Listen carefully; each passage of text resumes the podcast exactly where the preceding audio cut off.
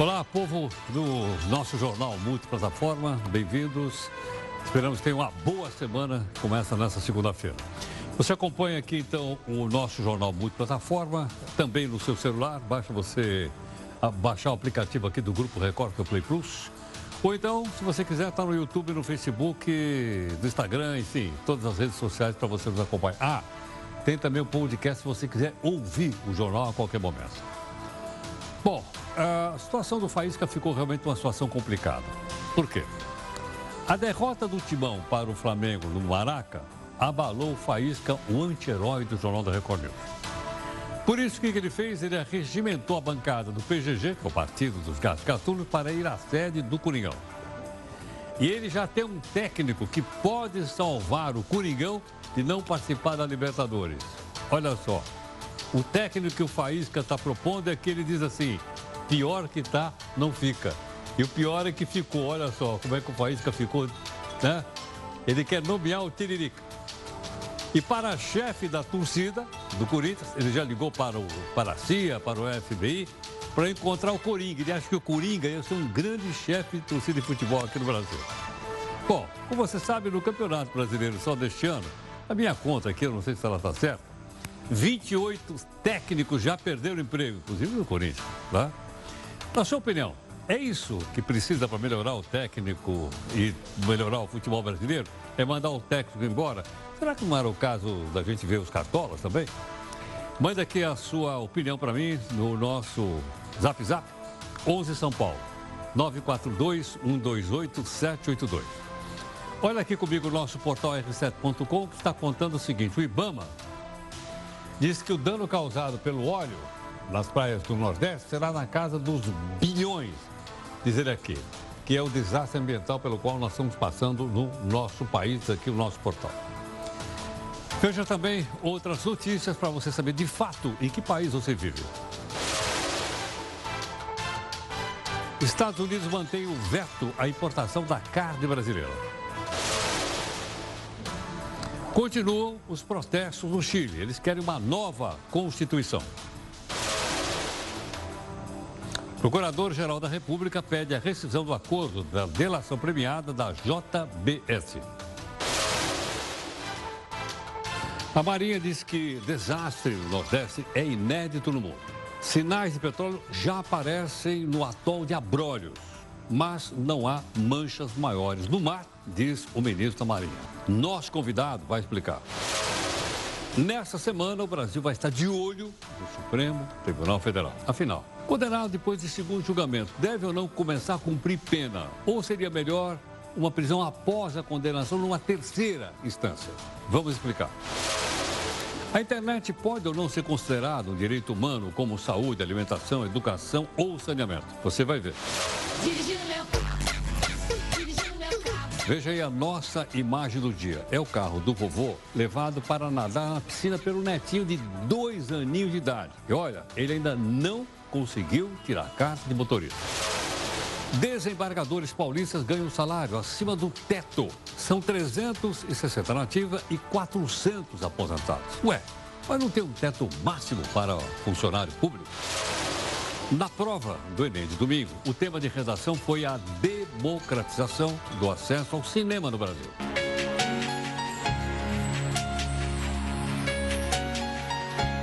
Qual a sua avaliação sobre o tema escolhido? Você gostou ou não? Manda sua opinião para cá, manda pelo nosso zap zap, que é o 11 São Paulo, 942-128-782. Eu vou repetir, 11 São Paulo, 942-128-782. Amanhã o governo completa 301 dias e entrega ao Congresso quatro projetos importantes para a economia. Um deles é a reforma do Pacto Federativo. A propósito, o que é Pacto Federativo? O nosso convidado explica. O Brasil apoia Juan Guaidó e não o Maduro. Apesar das diferenças políticas, os dois países mantêm comércio bilateral. A gaveta do Jornal da Record News. Como estão os venezuelanos que migraram para o Brasil em busca de melhor sorte em Boa Vista, capital de Roraima? Esse é o jornal que está em multiplataforma. Por meio delas, você tem acesso a todas as notícias, entrevistas, enfim, tudo aquilo que você acompanha no dia a dia. E também, como sempre, pode cobrar da gente. Busca de isenção e busca de interesse público.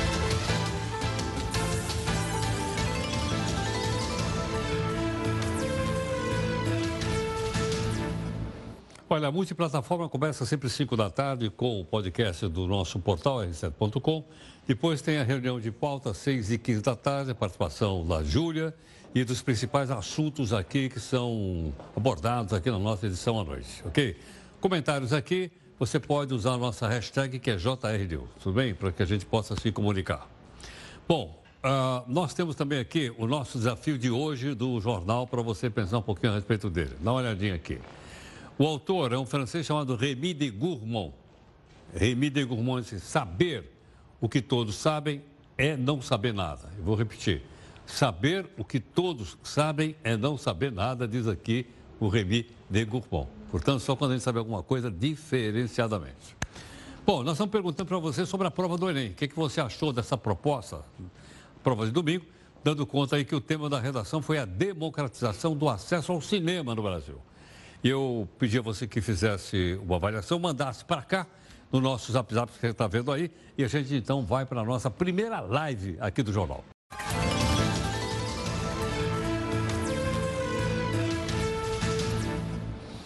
Olha, você já se acostumou com o nome do novo Procurador-Geral da República? Não é mais a doutora Dodge, agora é Augusto Aras.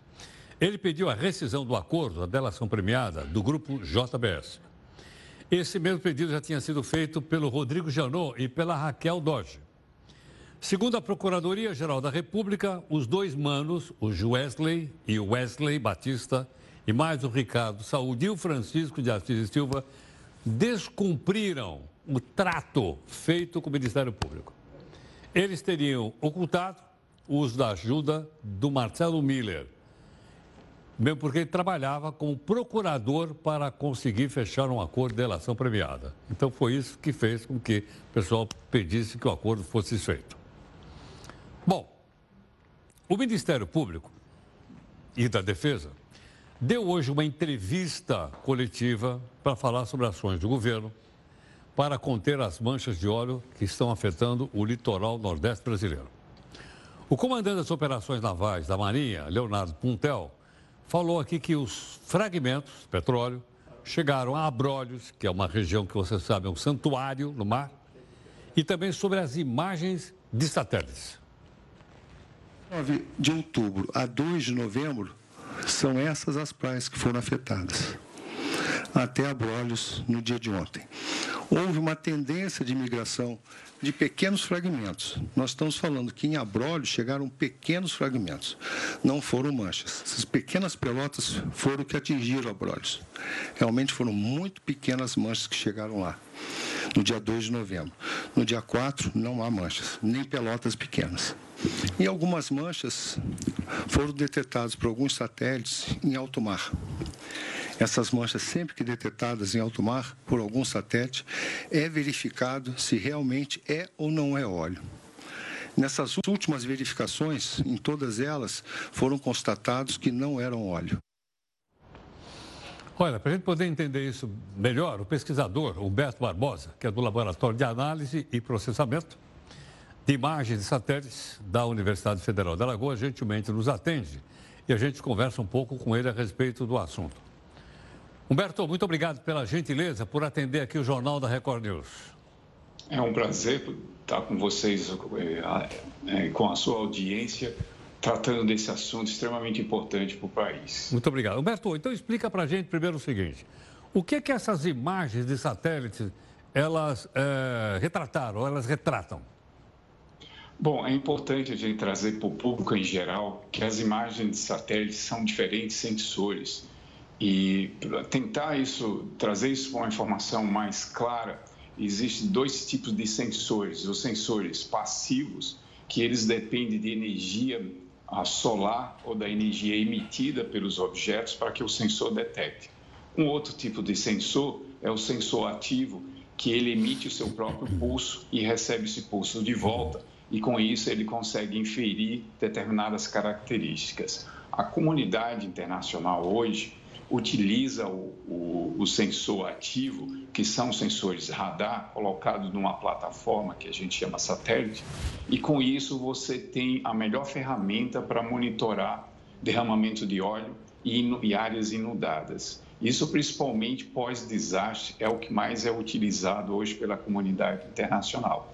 Porém, quando se utiliza o satélite ativo, há determinadas situações que necessitam de interpretações, por exemplo, as marés, as condições atmosféricas e outros ruídos podem interferir nas análises. Então, é importante que, quando isso seja utilizado, também precisa ser validado em superfície. Você tem que comparar o que você encontra com superfície com, com análise espacial, com a assinatura do que você está determinando que seja uma mancha. Então, a gente vem há três semanas analisando esses dados do que, que há de melhor ah, em termos de satélite apropriado para esse monitoramento de manchas, que é o radar, é o Sentinel-1A, é um tipo de radar, e ele permite que essas manchas possam ser melhor detalhadas, mas há situações, por exemplo, quando você tem dias, ah, ele cobre faixas, e há determinados dias que ele não cobre essa mesma área. Ele precisa de 12 dias para voltar à mesma região. Agora, Humberto, só para eu entender, que sou completamente leigo no assunto, procurado, aprendendo com você. Então, nesse momento, é possível a gente dizer se essas manchas são ou não são óleo? Já vista que elas aparecem no ar? Há muita dificuldade em fazer essa análise sem ter outros, outras informações. Você precisa uh, filtrar. É tão complexo a coisa que você precisa utilizar a técnica correta com os dados, a metodologia correta, a filtragem correta. E se não bastasse isso, você ainda precisa utilizar dados auxiliares. Por exemplo, quando a gente utilizou a imagem do radar C para detectar determinadas áreas com manchas, precisamos também eliminar ruídos que podem ser interferência da atmosfera, ela afeta esse sinal. É, eu vou tentar ser mais uh, objetivo.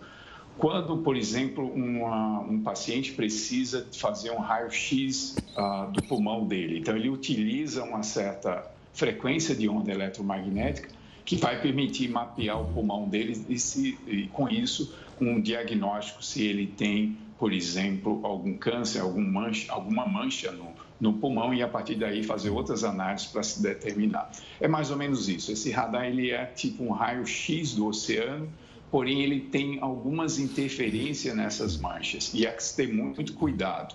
Só que as informações que a gente tem visto e são limitadas da empresa que foi contratada, eles não, eu não vi nenhum indício que esteja utilizando, pelo menos nas imagens, uma imagem de radar.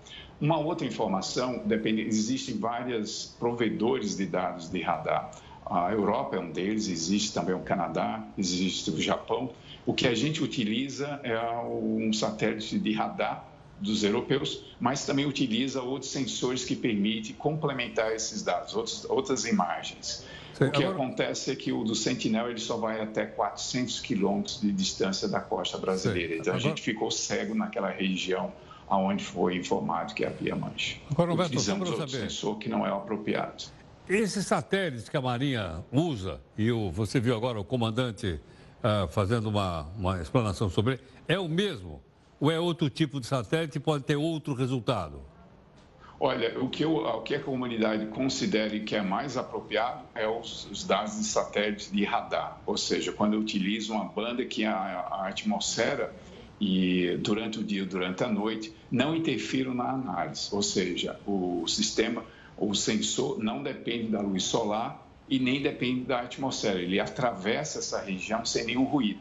Porém, existem determinadas situações em superfície em que o movimento das ondas, em que, dependendo da profundidade do oceano e dependendo se há fitoplânctons, isso pode trazer uma informação dúbia ou é que a gente interpreta como ruído. Há muita interferência de ruído nessas imagens, mesmo com a melhor imagem adotada, que é, nesse caso, as imagens radar então, agora, de abertura sintética. Roberto, para que eu possa entender, então, e concluir. Então, não, não se pode falar com certeza se essas manchas são de óleo ou não são de óleo, é isso? Exatamente. Você tem que utilizar outros dados auxiliares. Eu vou trazer um outro exemplo. A gente teve na, no sul da Bahia um exemplo muito clássico em que a, a sorte que a gente tem essa referência na literatura em derramamento de óleo. A gente detectou com a imagem correta, que é a imagem de radar, para analisar isso. Não é isso que a gente tem visto com as informações da empresa. Eles utilizam outros, outros, outros sensores que não são muito apropriados para esse tipo de análise, mas é o que estava disponível. Mas já na região costeira, próximo até 400 quilômetros, pode-se utilizar o que há de melhor de tecnologia, que é a tecnologia de satélite por radar. Então, em um caso específico, a gente encontrou muito próximo de Porto Seguro, a mais ou menos 300 a 400 quilômetros, uma área significativa onde a gente tinha a mistura de três fluidos. E isso aí estava bem claro e a gente tinha um exemplo de, na Europa caracterizando esse tipo de imagem com uma outra situação que eles encontraram muito okay. parecida. Nesses três, nessa área a gente encontrava a água do mar, encontrava um fluido mais denso e um fluido mais menos denso. Esse menos denso ele tinha toda a sinuosidade ah, da superfície do mar com os ventos e as marés. E um outro fluido que não era água salina, que não era água do mar, tinha uma outra característica. Então existe um padrão, uma assinatura. Nesse caso, ela foi clássica. Ela tem um comparativo com outros casos Entendi. que aconteceram e ela bate exatamente. Entendi. Humberto, muito obrigado por sua gentileza por atender aqui o Jornal da Record. Muito grato. Eu que agradeço. A gente continua trabalhando com essas informações. A partir de quarta-feira, a gente retoma novamente essas análises. Estamos tendo muita cautela com essas informações, mas acredito que nos próximos dias a gente vai trazer novas, novas informações com dados auxiliares para para nos ajudar exatamente com mais precisão. No momento, imagem de satélite precisa ser validado com outras informações. Ok, muito obrigado. Até a próxima. Obrigado. Eu agradeço. Obrigado. Pesquisador Humberto Barbosa, que você acompanhou aqui, é do Laboratório de Análise de Processamento de Imagens de Satélites, da Universidade Federal de Alagoas. Então, uh, nós estamos ainda em dúvida se é possível ou não uh, detectar essa, essas manchas de petróleo que podem estar a caminho do Brasil ou não. Você ouviu agora há pouquinho aí uma entrevista com o ministro da Marinha, comandante-em-chefe da Marinha Brasileira, uh, dizendo que as manchas foram verificadas, não, não constataram petróleo. Do outro lado, também a gente viu ali o Ibama dizendo que o prejuízo que eles nos deram foi de bilhão, ou mais de bilhão de reais. A empresa proprietária de navios que não tem nada com isso, que não derramou nenhuma gota de petróleo no mar. Então, pergunta o seguinte, então, de onde veio esse petróleo? É lá. Mas nós estamos acompanhando, lá pelo interesse nacional, pelo interesse da ecologia, pelo interesse do, da, da, dos estados nordestinos, que estão sofrendo prejuízo imenso. E novas informações certamente você vai ter aqui. Olha, o Tribunal de Justiça aqui de São Paulo pagou esse ano cerca de 56 mil reais de salário a cada um dos 360 desembargadores que tem aqui no Estado. Além dos gastos com o pessoal da ativa, o tribunal também pagou essa mesma quantia para 400 aposentados. Tem total, então, de mais de 700 desembargadores. Cálculo, salário, também recebimento de retroativos e benefícios, com auxílios e abono. Tudo em valores brutos, sem desconto de previdência e também da própria imposto de renda. Atualmente, um salário bruto de desembargador em São Paulo é pouco mais de 35 mil reais, que é o teto. Isso representa 90% do salário do ministro do Supremo Tribunal Federal. Né? Lá é o teto. Bom, e é muito alto ou muito baixo? Saiba que os salários do Tribunal de São Paulo são os mais altos. O tribunal com médio salário mais alto ainda, do, mais do que São Paulo, é de Minas Gerais, chega a 70 mil reais por mês. Agora, como é que pode pagar 70 mil se o teto é 36? Não é? é uma coisa que a gente precisa compreender porque sai do nosso bolso. Tudo bem? Bom, em tempos de Lava Jato, a tornozeleira eletrônica virou até um acessório de moda. Aqui tal. Uma forma de seguir os passos de quem aprontou sem que o charme seja perdido. É ou não é? Mas afinal de contas, de onde apareceu essa história de tornozeleira eletrônica? Você vai saber aqui no texto da Neide Martingo. Se o filme sobre a glamourosa bonequinha de luxo interpretada por Audrey Hepburn fosse atual, ela exibiria o look clássico impecável, valorizado com um charmoso acessório. A personagem Holly, que estava envolvida com a máfia, poderia ter que usar nada menos que uma tornozeleira eletrônica. Going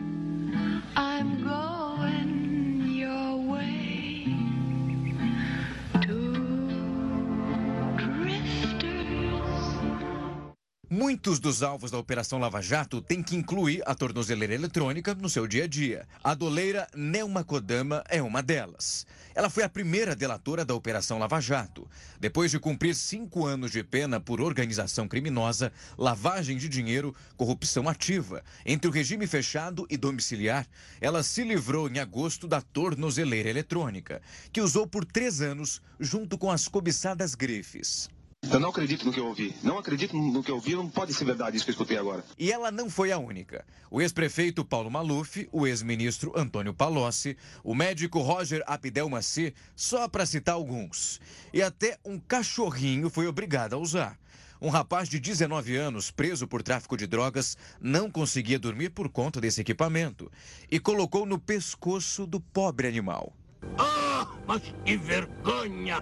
O aparelhinho é equipado por um sensor GPS e determina a localização via satélite de quem estiver usando essa peça e um modem, que transmite via sinal de celular os dados para uma central de monitoramento. Mas a tornozeleira eletrônica é democrática. Não atinge só os ricaços e famosos. Quando a pessoa estiver respondendo um processo e ainda não foi condenada, e também se tem a saúde frágil ou a idade avançada, pode usar esse adereço. Ou se depois da condenação estiver cumprindo um regime semiaberto e na localidade não existir um lugar adequado para ficar, Dessa forma, poderá ir para a prisão domiciliar e usar esse mimo. De acordo com o Departamento Penitenciário Nacional, em 2017, esse levantamento mais recente, havia 51.515 pessoas monitoradas no Brasil, 89% homens e 11% mulheres. Cada tornozeleira custa em média 270 reais e pesa 128 gramas. A tornozeleira está na moda. O equipamento não é uma coisa atual, não. Na década de 60, aconteceram as primeiras experiências de localização à distância. Pesquisadores da Universidade de Harvard, nos Estados Unidos, desenvolveram um transmissor portátil. O dispositivo, composto por duas unidades, uma no cinturão e outra ao redor do pulso, emitia sinais a um laboratório, o que permitia produzir gráficos da localização do portador. No Brasil, o monitoramento de presos por tornozeleiras começou a ser usado em 2010, a partir de uma experiência pioneira em São Paulo. Essa, meu irmão, é uma ideia muito boa. Quem poderia imaginar que a ideia do dispositivo surgiu quando um dos pesquisadores de Harvard assistiu ao musical West Side Story, isso em 1961.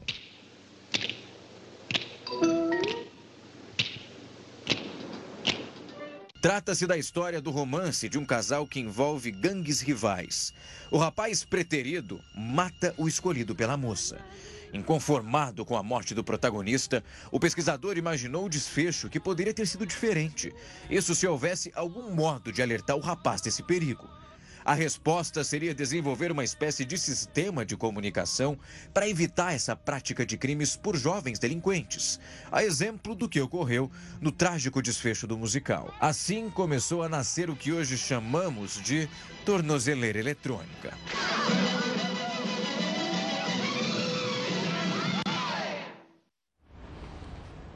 Esse é um daqueles filmes que a gente tem que assistir, chama West Side Story. É, realmente é um filme muito, muito bacana.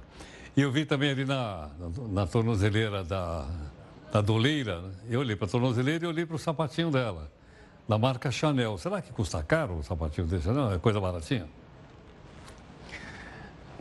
O partido Rede Sustentabilidade entrou hoje com uma ação no Conselho de Ética da Câmara pedindo a cassação do mandato do deputado Eduardo Bolsonaro. O partido afirma que Eduardo quebrou o decoro ao declarar que poderia haver um novo AI-5 no Brasil se a esquerda se radicalizasse. Bom, nós temos outros assuntos importantes aqui para conversar com você, inclusive a respeito do Supremo Tribunal Federal e a sua eh, reunião marcada para quarta-feira. Mas nós vamos então agora para uma segunda live do jornal Multiplataforma.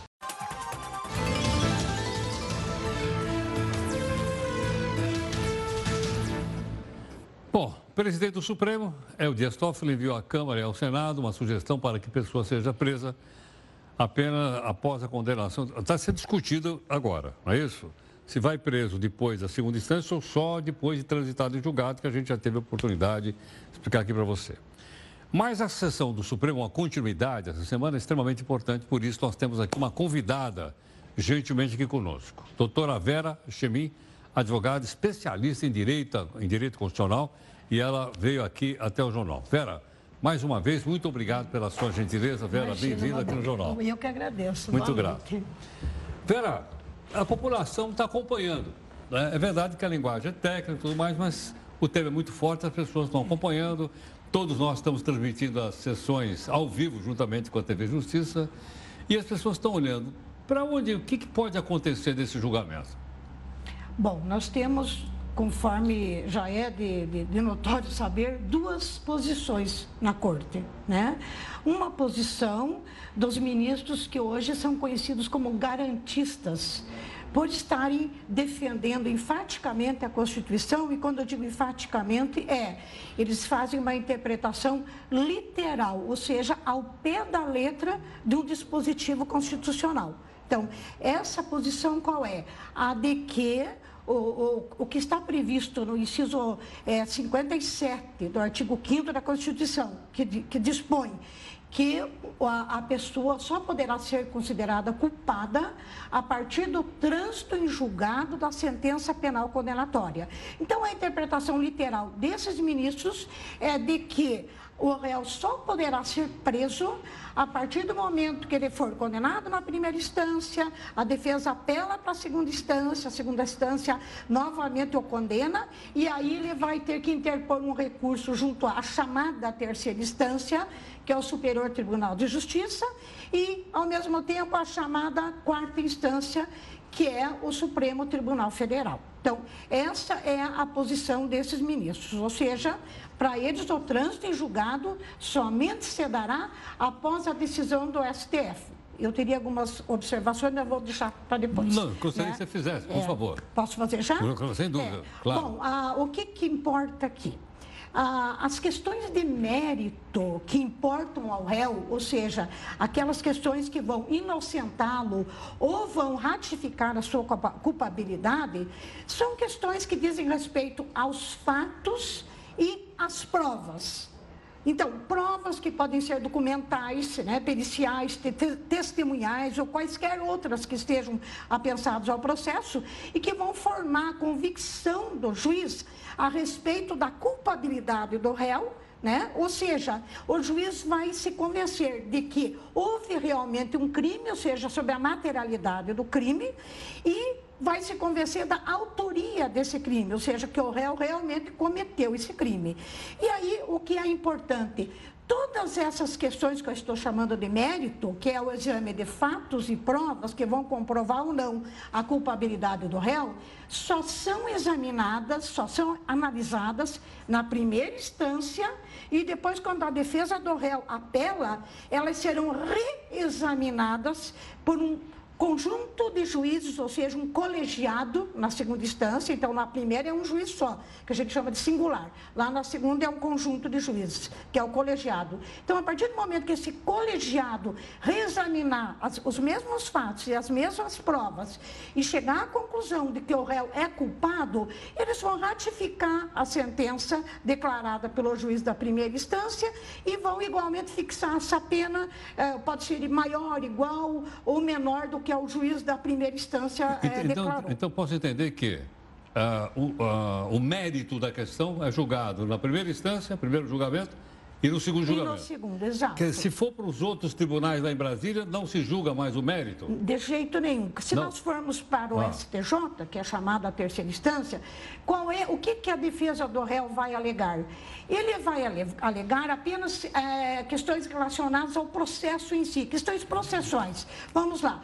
É, ele poderá alegar qual é a competência que a Constituição, ou seja, a competência constitucional do STJ, é de analisar se houve uma afronta a um dispositivo de lei federal ou a um ato normativo federal na primeira e na segunda instância, ou seja, durante o processo Quer dizer, ele réu. não está discutindo se o réu é, é inocente ou culpado. Isso é passado. Isso já é passado. Não existe mais. Tá. Eles nem, nem, nem detêm essa competência. Ok. E, ao mesmo tempo, o Supremo Tribunal Federal vai analisar, ele detém a competência constitucional de analisar somente se houve uma afronta a uma questão, a um dispositivo constitucional. Essa, esse é, é- essa é, a- é o, é o- ponto sensível né, do debate entre a metade dos ministros da corte que defendem essa posição que a gente chama de garantista, que entende que a- a o, o trânsito em julgado de uma sentença penal condenatória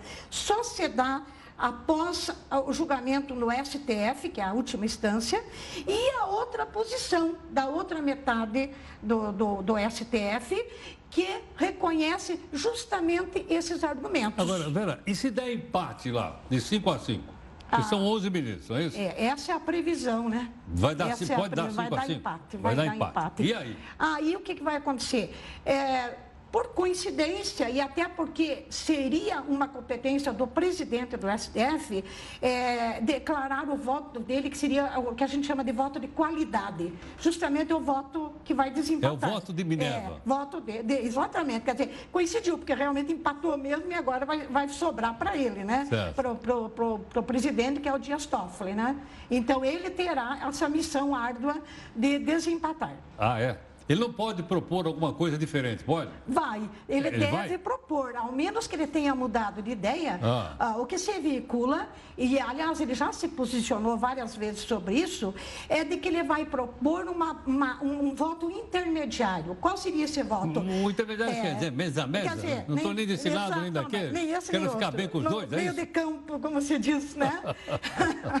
então, o que, que significa? Ah. Ele vai propor que o trânsito em julgado é, se dê a partir do julgamento do STJ, que é a chamada terceira instância. E essa, é- esse, esse, voto, obviamente, é, vai gerar muito debate na corte. Por Entendi, Porque para ele óbvias. propor isso, os outros têm que concordar, né? Tem que concordar. E aí que é o problema. Quer dizer, em primeiro lugar, a primeira razão, o STJ, conforme eu falei, não tem essa competência de analisar questões Entendi, de mérito. entendi. Então, já não faz sentido, né? Não faz sentido Claro. nenhum. Ou em outro, outro ponto, aqueles ministros que se dizem garantistas, que Ah, vão defendem... votar contra. É, não, vão votar contra. Vão votar contra. E acaso eles viessem, numa hipótese remota, a concordar com essa posição intermediária, seria uma decisão é, completamente contraditória. Por que contraditória? Primeiro, do ponto de vista constitucional, uma vez que eles defendem que aquele inciso da- do princípio da presunção da inocência só será esgotado a partir lá do julgamento do STF, que é a última instância.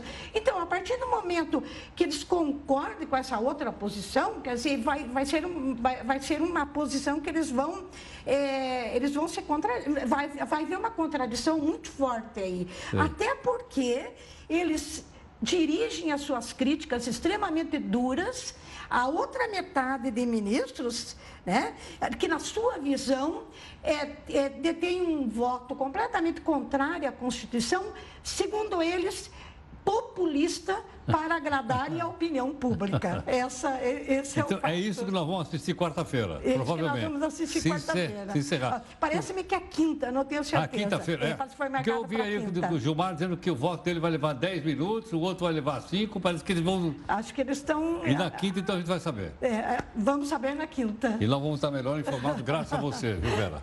Muito noite, obrigado, eu viu? que agradeço, Muito grato pela gentileza. Muito obrigado.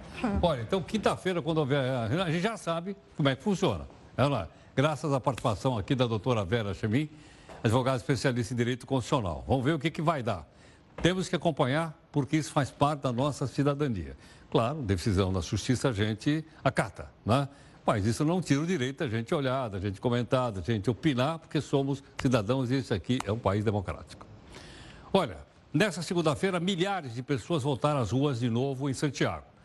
Mais um dia de protesto no Chile. Desta vez, os manifestantes pedem uma nova Constituição ou mudanças profundas no texto atual.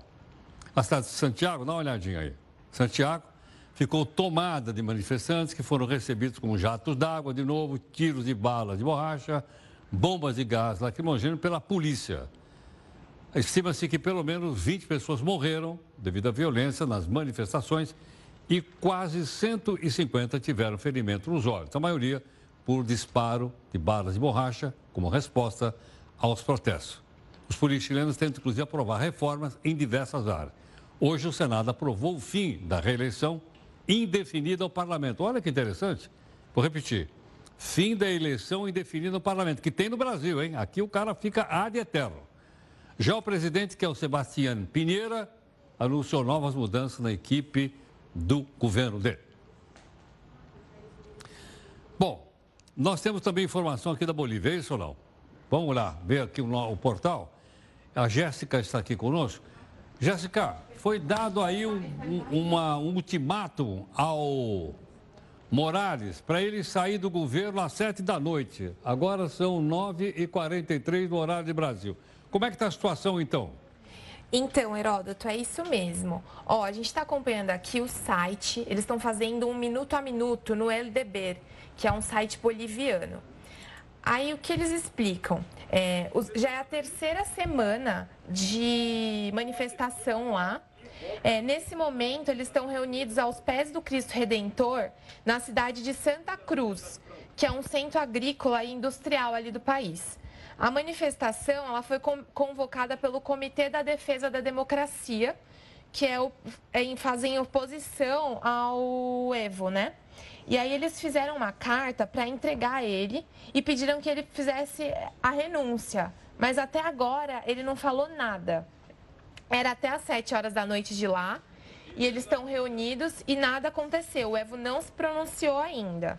O, comi o comitê, agora, eles decidiram há poucos minutos fazer uma paralisação geral, uma greve geral, para tentar fazer com que o Evo renuncie à presidência. Eles só não vão fazer a paralisação em hospitais e também no aeroporto para não afetar tanto a cidade.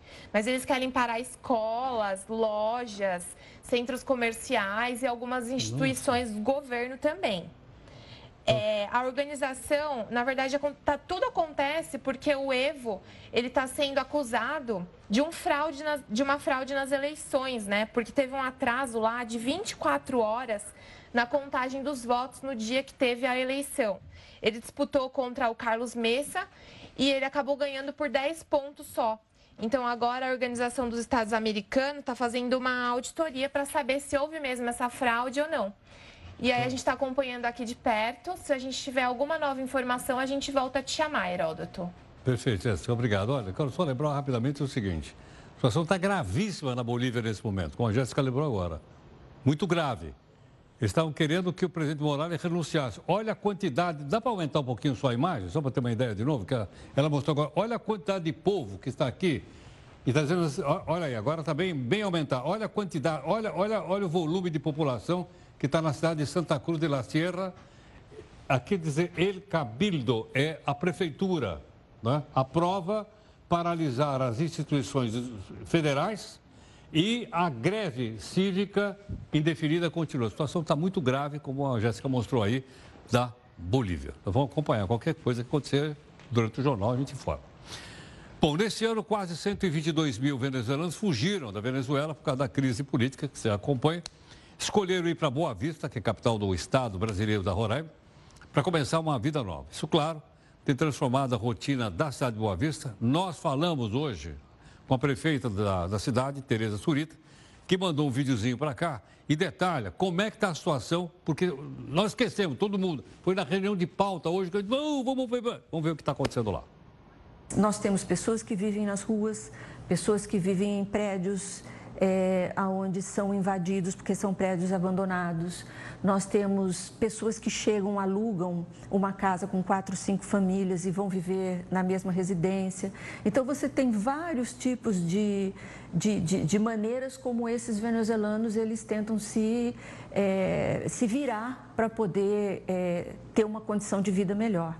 Nós, como município, essa carga toda cai em cima do nosso colo, porque essas pessoas chegam, elas vão precisar de um atendimento de saúde. As nossas UBSs, elas estão lotadas, né? Tem UBSs que atendem mais venezuelanos do que brasileiros. Nós temos hoje 13% de crianças na nossa rede de ensino. Nós temos um aumento na coleta de lixo, porque é, é um número maior de pessoas, inclusive nesses prédios abandonados, em sinais de trânsito. Então, é todo um, uma, uma, é todo um momento novo que Boa Vista está vivendo. E você tem que tomar muito cuidado na condução de tudo isso pela questão da xenofobia, porque é, nós não recebemos apoio, pelo contrário, nós perdemos de janeiro para cá é, 25 médicos que deix, perderam a, a, a, sua estabilidade de trabalho aqui em função de que terminou o convênio com mais médicos. Então, nós precisamos dos médicos para poder atender esse volume enorme que aumentou demais o atendimento nas unidades de saúde, no Hospital da Criança. É, nós precisamos sala de aulas, que agora nós estamos montando salas provisórias. Ou seja, nós estamos convivendo com esse movimento e com essa, com essa realidade há três anos e com todo esse problema. Bom, aí então um assunto que estava esquecido e a nossa equipe levantou para trazer para você. Olha, as relações entre o governo Bolsonaro e o Nicolás Maduro, todo mundo sabe, não é boa, mas o Brasil e a Venezuela continuam com relações comerciais. Os principais itens que o Brasil compra da Venezuela são metanol, biocombustível e energia elétrica. Esse segundo item é extremamente importante aqui para o estado de Roraima, que você viu agora aqui, ó, porque o estado não está ligado ao sistema elétrico brasileiro. 80% da eletricidade consumida em Roraima é comprada da Venezuela, mas o Brasil também vende produtos para lá. Hoje o principal produto brasileiro é o arroz. Ele ultrapassou a carne no ranking da exportação, porque ele é muito mais barato. E as empresas brasileiras têm adotado a estratégia de vender somente com pagamento à vista para não sofrerem calotes. Você que está acompanhando aqui o nosso jornal multiplataforma, quero lembrar o seguinte: dia 5 de novembro, completam quatro anos do rompimento da barragem do Fundão em Mariana, que aliás, foi alvo de inúmeras reportagens aqui. Mais uma questão que a gente precisa, muitas vezes, nós jornalistas acabamos esquecendo, e nós estamos retomando, é o seguinte: como é que andam as ações de reparação para as pessoas que foram atingidas? Quem está aqui para conversar conosco sobre esse assunto é o Roberto Vaak, que é diretor-presidente da Fundação Renova, que é a entidade responsável para reparar e compensar os danos causados pelo rompimento da barragem. E a gente vai conversar um pouco com ele a respeito disso. É o nosso convidado hoje aqui no jornal. Roberto, muito obrigado pela sua gentileza. Bem-vindo aqui no Jornal da Record News. Muito obrigado. Roberto, então como é que anda a situação lá, pessoal? É, são várias frentes. A Fundação trabalha com 42 programas, mas dois são muito emblemáticos. Um que é o, o reassentamento, a reconstrução das vilas, e outro é o processo da indenização de todas as pessoas que foram afetadas pelo desastre. A esses dois programas centrais tem um muito importante que é o manejo do rejeito, que é é, é, lidar Desculpa, com que é a conversão. Eu sou, sou, eu sou leigo, o que é o rejeito? É. Não, o rejeito é o material que vazou da barragem. Então, a barragem de minério, o que sobra da exploração do minério vai para uma barragem, essa barragem que rompeu. Então, o rejeito é a terra que foi retirada, que sobrou da, da produção do minério. Né? E isso espalhou ao longo é, do Rio Doce, cerca de 700 quilômetros, com uma concentração muito grande nos primeiros 100 quilômetros. Esses 100 quilômetros ficou é, impactado com o manejo, com, com o rejeito que ocupou as margens dos riozinhos, que depois vão formar o Rio Doce. Isso foi bastante sério, impactou muito a, produtividade, a produção agrícola e tudo isso. Né? Então, tem uma frente que é o que fazer com esse material que vazou da barragem de Fundão. Essa é, é uma frente importante. material, não? Só para ter ideia? É, a gente costuma dizer que é mais ou menos a dimensão do pão de açúcar, vai só para dar uma ideia de, ah, volume, de tamanho, né? De tamanho, de tamanho. Então, é um volume bastante expressivo. Um quarto desse volume ficou lá, na região, e uma das atividades da Fundação é, é garantir que continue lá. Isso já foi concluído, já está atestado de que esse, esse material que, que não escorreu continue e vai continuar para sempre para lá. A segunda frente é lidar com aquele material que ficou nas margens do rio, que afetou os pequenos riozinhos, que afetou a produtividade é, da agricultura na região. Isso está bastante avançado, tem muitas atividades nesse campo. Aí uma parte ficou retida numa usina hidrelétrica, que é a 100 quilômetros da onde houve a ruptura do, da barragem. Isso ainda tem um desafio bastante grande de tecnologia, de como lidar com esse volume de rejeito que está lá. E aí o restante acabou se dissolvendo e seguiu o rumo até a foz do Rio Doce. Né? Agora, Roberto, me explica uma coisa. Como é que se faz o cálculo para saber qual é a reparação que uma pessoa tem direito?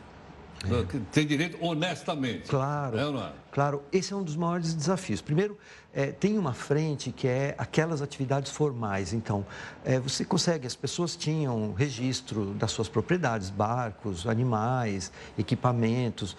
Então, uma frente da, da reparação são os danos chamados materiais, que você faz uma avaliação do valor daquele objeto, daquela atividade perdida. A outra é a atividade econômica que deixou de existir por um tempo. Por exemplo, a pesca. Quando houve é, o momento do desastre e ao longo de anos, a pesca ficou comprometida. Então, os pescadores tiveram um impacto econômico. Tem uma outra frente que é mais complicada, que é o dano moral, que é o que o, que o desastre afetou a vida delas. Né? Esse, dano moral esse é bastante, uma coisa mais subjetiva ou Bastante subjetiva, é, é bastante subjetiva. mas é, é, evidente que aconteceu e tem que ser reconhecido. Né? Então, é, o grande desafio é que aquelas atividades que são formais, registradas, não tem grande dificuldade de você fazer o dimensionamento. A maior dificuldade é que a maior parte da população afetada é, é da atividade da econômica informal. Então, não existem documentações, não existem é, elementos que permitam fazer uma indenização de uma maneira muito simples.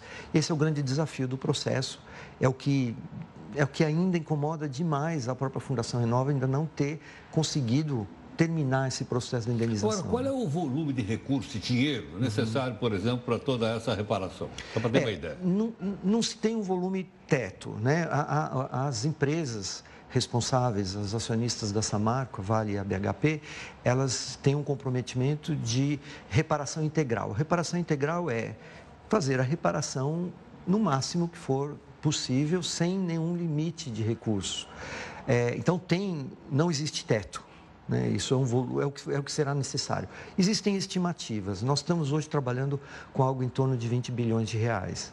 É, cerca 20 bi? bi é, 20 cerca bilhões de reais. bilhões de reais. Sete já foram alocados, 6,700 até o momento. É, a gente estima que outro montante mais ou menos parecido com isso nos próximos dois anos.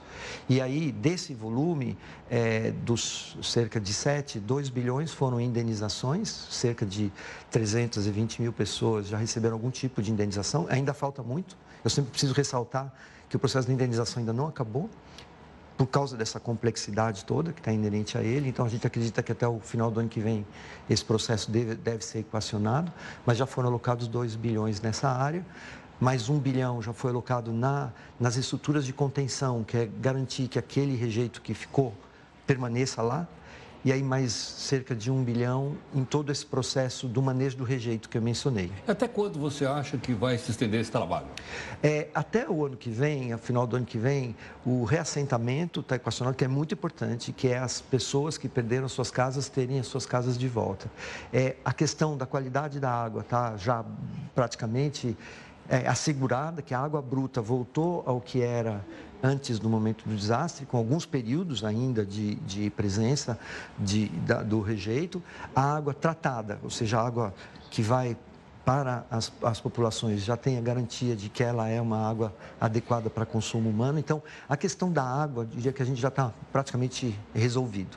É, a questão do manejo do rejeito, provavelmente mais um ou dois anos. O reassentamento o ano que vem. A indenização, a gente acredita que o ano que vem esteja equacionado. Provavelmente a indenização ainda segue mais alguns anos. Obrigado pela gentileza. Eu que agradeço. Muito que agradeço. Muito obrigado. obrigado. Bom, aqui conosco então Roberto Vac, que é diretor-presidente da Fundação Renova, que é a entidade então responsável por reparar e compensar os danos causados pela, pelo rompimento da barragem que você acabou de ver aqui.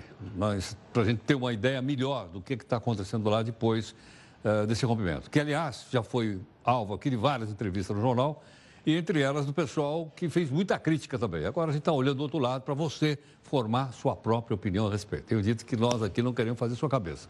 Nós queremos trazer as pessoas aqui e você é, avalia aquilo que você julgar que é importante. Tudo bem? Bom, como o jornal está em multiplataforma, vamos então aí a mais uma live aqui no jornal.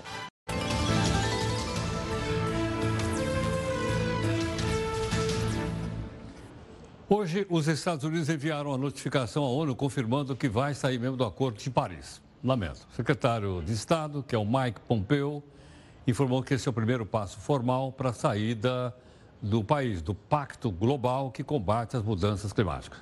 O processo deve durar um ano para ser concluído. A saída dos Estados Unidos já era esperada. O ano 2017, o Trump já tinha anunciado a saída dele. Ele afirmou que negociaria um retorno ao acordo climático em termos que ele considerasse mais justo para os Estados Unidos. Vamos ver o que vai dar isso, porque essa história não é brincadeira, é uma coisa séria. Aliás, hoje teve um fog, teve uma neblina em Delhi, na Índia, que simplesmente foi uma coisa nunca vista lá. Tal o grau de poluição. Nós vamos mostrar para você uma cena que a gente viu aqui na BBC, quando o funcionário de uma estação de trem em, em Oakland, a cidade de Oakland, na Califórnia. Eu vou, vou, quero que você veja a imagem aqui. Luizão, mostra a imagem aqui para gente. Ó, aqui está a estação do trem, lá vem vindo o trem. Olha esse cidadão aqui, olha. Esse senhor aqui, ó. Olha, olha onde ele caiu. Olha o que aconteceu com esse, olha. Quer dizer, é um negócio inacreditável. Como é que esse, esse funcionário, aqui está a pessoa que cai, olha só. Olha, olha o trem aqui, ó. Olha, olha isso. Olha, quer dizer, por uma questão assim de segundos, ele salvou a vida do cidadão. Depois eu estava lendo a reportagem dizendo que ele tinha tomado umas e outras, né? E por esse motivo. Aí tem as cenas também, o pessoal todo abraçando o, o, o funcionário da estação. O negócio realmente me chamou a atenção e eu pedi para o pessoal mostrar para vocês. Bom, depois da gente ser derrotado por 4 a 1 pelo Flamengo, né? Provocou uma reviravolta no comando do Coringão. Ainda na noite de domingo, o técnico, que é o Fábio Carilli, foi demitido pelo imperador, do, ah, perdão, é, presidente do clube, chamado Andrés Sánchez. E nessa reunião da segunda, o pessoal da comissão técnica pediu para também um boné. Saiu Fabinho, o Leandro Silva, o preparador físico, o Valmir Cruz, o analista de desempenho, Denise Lupe, e por último, o Emerson Sheik. Teve demissão todo mundo. O dono dos dois gols da final da Libertadores atuava lá como coordenador de futebol e decidiu se antecipar a uma possível demissão. Agora o Corinthians corre para tentar se reformular a tempo de conquistar uma vaga na Libertadores do ano que vem. Será que vai conquistar? Não sei não. O que, que, você acha, Henrique? Consegue, consegue a vaga não? Não, o Palmeirense está dizendo que não consegue. Bom, é melhor ficar por aqui antes que comece a confusão aqui. Ficamos então aqui com o nosso agradecimento em nome da nossa equipe técnica, jornalistas. Nós estamos na multiplataforma, continua daqui a pouquinho uma live para você participar aqui conosco. E vamos então aqui para o nosso encerramento. Esse nosso encerramento aqui vai em homenagem, homenagem a todos os brasileiros que usaram a criatividade para enfrentar o dia a dia. Vamos lá aqui. Fim de semana todo brasileiro gosta de fazer um som.